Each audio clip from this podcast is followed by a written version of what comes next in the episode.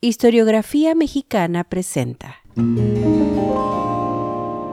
Periódico de ayer.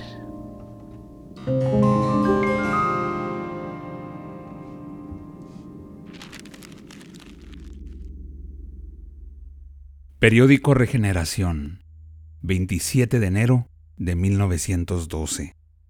Notas al vuelo.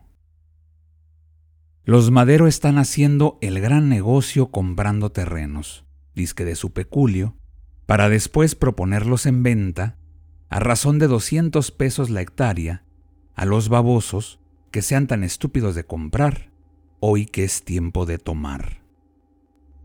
Dicen los Madero que de esa manera se resuelve el problema agrario, haciendo ellos negocio.